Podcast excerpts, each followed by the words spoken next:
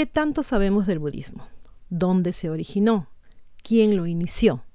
De eso y de algo más nos enteraremos el día de hoy en este video. No se vayan.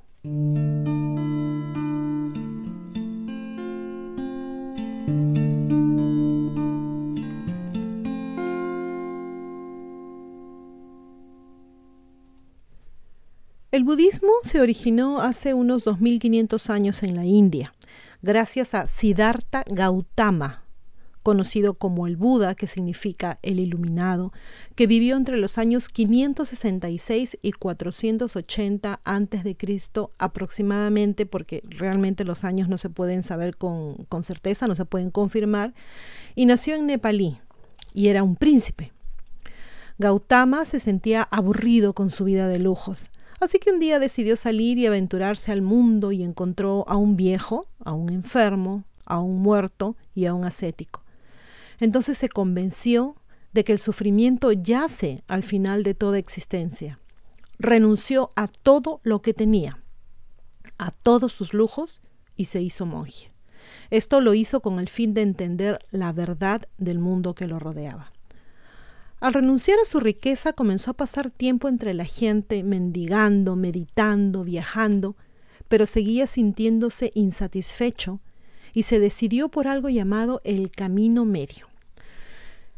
La idea era, no de un extremo ascetismo, que no es otra cosa que purificar el espíritu por medio de la negación de los placeres materiales o la abstinencia, ni tampoco la riqueza extrema.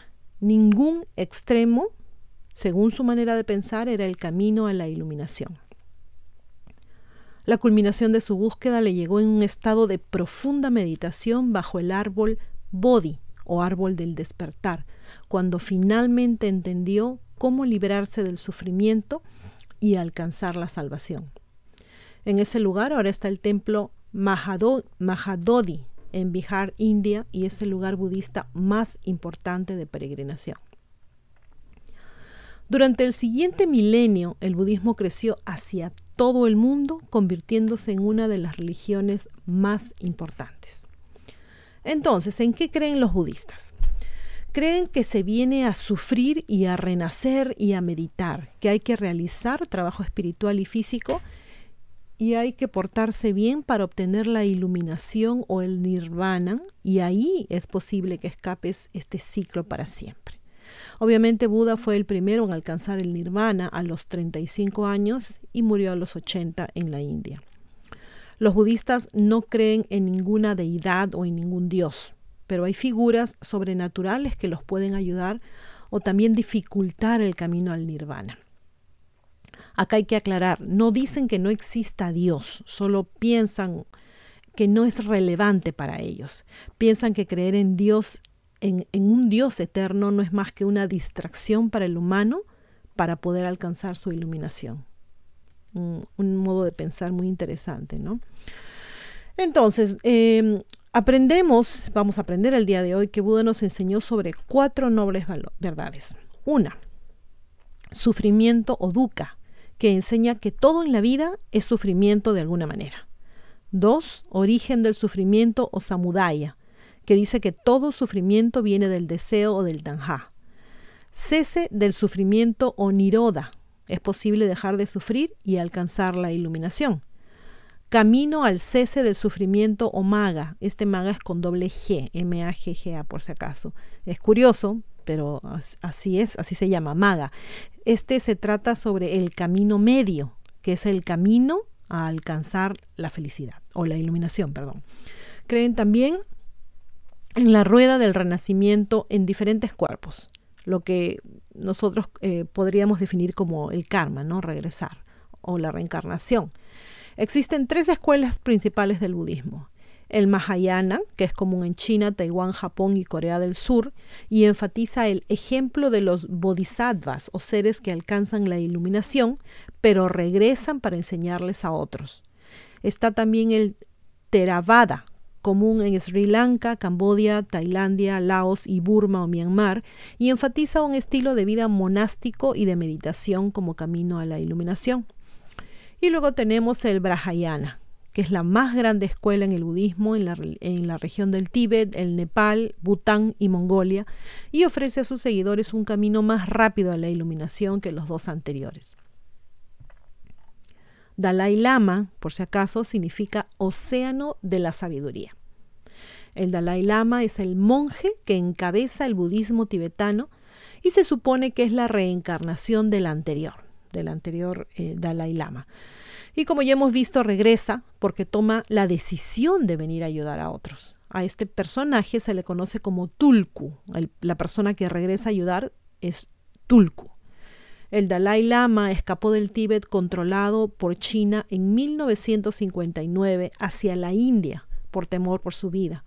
Muchos tibetanos budistas rechazan el control chino. Se dice que el actual Dalai Lama es la reencarnación número 14 y que ha levantado muchas preguntas porque no se decide si es que debe volver a encarnar o no. En fin, ¿cómo es que se escoge el Dalai Lama? Hay tres maneras. Uno, por medio de un sueño. Uno de los altos lamas sueña con una marca o con un lugar que identificará al niño, donde lo van a encontrar. Dos, por medio del humo. Si se crema al anterior lama, los altos lamas ven hacia dónde se dirige el humo, más bien cuando se crema. Y supuestamente ahí o por ahí van a encontrar al futuro Dalai Lama. Y el número tres es el lago del oráculo o lago sagrado, llamado Lamo Latso. En este lago buscan una señal que puede ser una visión o puede ser una indicación hacia la dirección, hacia o en dónde deberían buscar al nuevo Dalai Lama. Estas búsquedas usualmente se limitan al Tíbet, aunque el tercer Tulku nació en Mongolia. Entonces, cuando encuentran al supuesto niño, le llevan cosas que les pertenecían al anterior lama para ver si reconoce alguna de ellas como, como propiedad, ¿no? Si lo hace, ese es entonces el siguiente Dalai Lama. Ahora vamos a ver qué es la muerte para los budistas. Es muy importante para el budista seguir ciertos pasos en el momento de la muerte. Debe estar lo más despierto posible, esto es, no medicinas, ¿no? Que las medicinas usualmente lo mantienen dormido, entonces cero medicinas. Eh, hay que orar, meditar, llevarlo, lo llevan a un lugar privado para poder hacer todo esto y creen que la conciencia se mantiene por hasta tres días después de eso. La manera de tratar el cuerpo es muy importante para que el espíritu pueda iniciar su retirada apropiadamente. Siempre deben estar tranquilos, estables y en una atmósfera de compasión, antes, durante y después de la muerte clínica. Ahora les voy a contar sobre algo que me enteré justamente haciendo la investigación sobre este tema, algo que no tenía idea es sobre un libro que escribió Marcus Borg, profesor de la Universidad Estatal de Oregon, llamado Jesús y Buda, los dichos paralelos. Este libro eh, se trata de, de comparar las similitudes entre estos dos personajes, Jesús y Buda. El autor busca la oportunidad de reflexionar y meditar según las cosas que dijeron ambos. La pregunta que se hace es, ¿cómo pudo Jesús, viviendo 500 años después de Buda, y a unas 3.000 millas de distancia encarnar con tanta similitud en las enseñanzas de su predecesor. Dice, el libro dice que algunos historiadores piensan que tal vez Jesús visitó la India durante sus eh, así conocidos años perdidos. Eso no sé si alguna vez lo llegaremos a saber, pero por lo menos por el momento no. Nadie sabe qué pasó durante esos años perdidos de Jesús. Entonces, ¿cuáles son las similitudes que encuentra Ward entre estos dos personajes? Ambos pasaron años en meditación hasta encontrar lo que buscaban. Buda bajo su árbol, Jesús en el desierto. Ambos iniciaron movimientos de renovación dentro de sus respectivas tradiciones religiosas heredadas, o sea, el, hinduismo y el judaísmo. A ambos se les dio un estatus exaltado, incluso divino, por parte de las comunidades que crecieron a su alrededor. Ahora, el libro también menciona similitudes entre los dichos de ambos. ¿no? El libro proporciona más de 100 ejemplos, incluidos los que hablan de compasión, sabiduría, materialismo, vida interior, tentación, salvación, el futuro, milagros, disciplina, atributos e historias de vida. Ahora, hay una cosa que yo quiero mencionar a título personal. Según el libro, menciona los dichos entre Buda y Jesús pero sabemos que Jesús no escribió la Biblia. Entonces acá hay algo que creo que vale la pena resaltar. No he leído el libro y el artículo lamentablemente no menciona más allá, pero según dice se basa en los dichos de Jesús.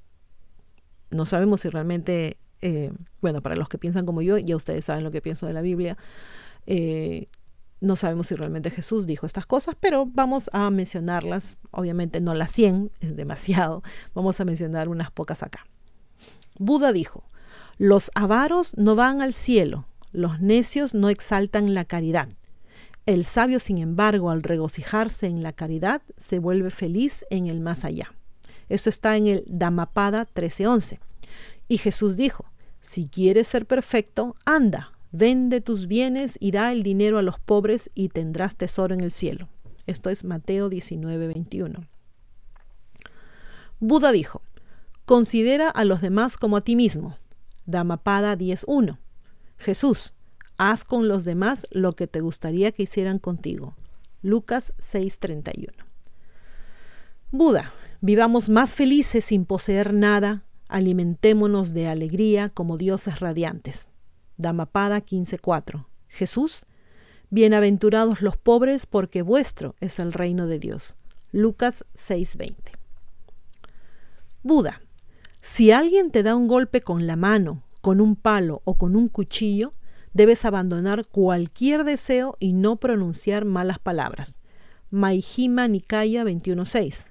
Jesús, si alguien te golpea en la mejilla, preséntale también la otra. Lucas 6.29.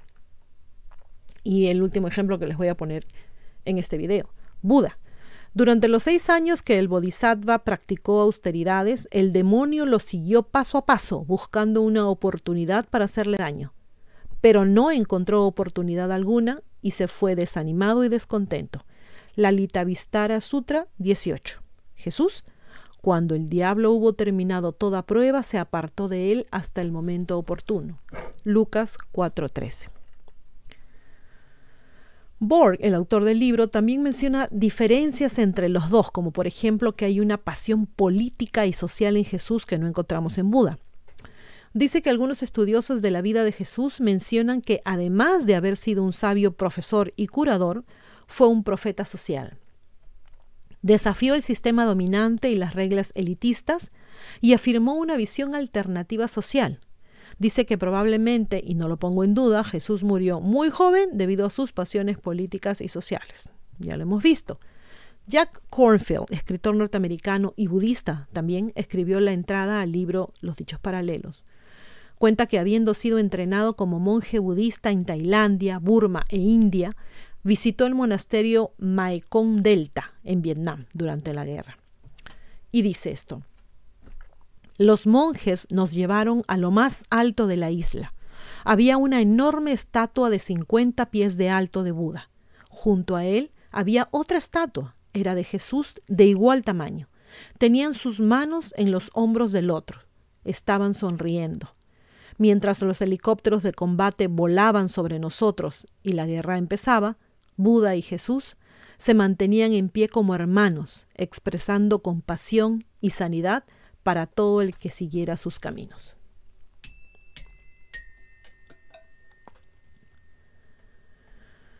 Bueno, lamentablemente eh, en mis búsquedas no he podido encontrar ninguna imagen de estas enormes estatuas que, menciona Jack Cornfield.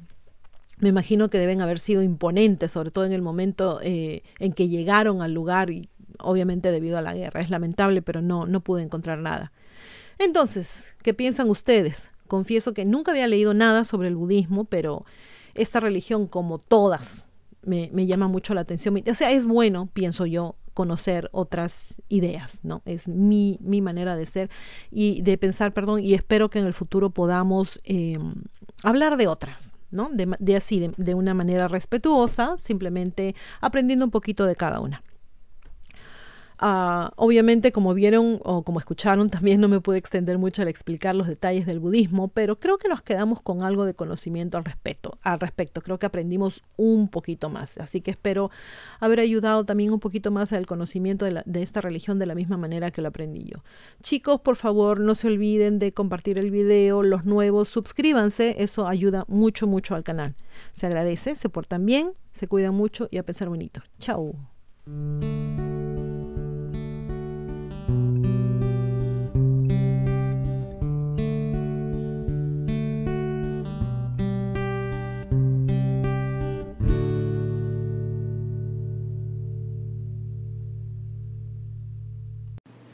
No se olviden de suscribirse a Ileana Historias y a Divulgación Total en YouTube, hacer clic en la campanita para recibir las notificaciones cuando subimos nuevos videos, poner sus pulgares arriba, hacer like y compartir. Sigan a ambos canales en los podcasts. También tenemos divulgaciontotal.com donde pueden visitarnos y suscribirse con su correo electrónico.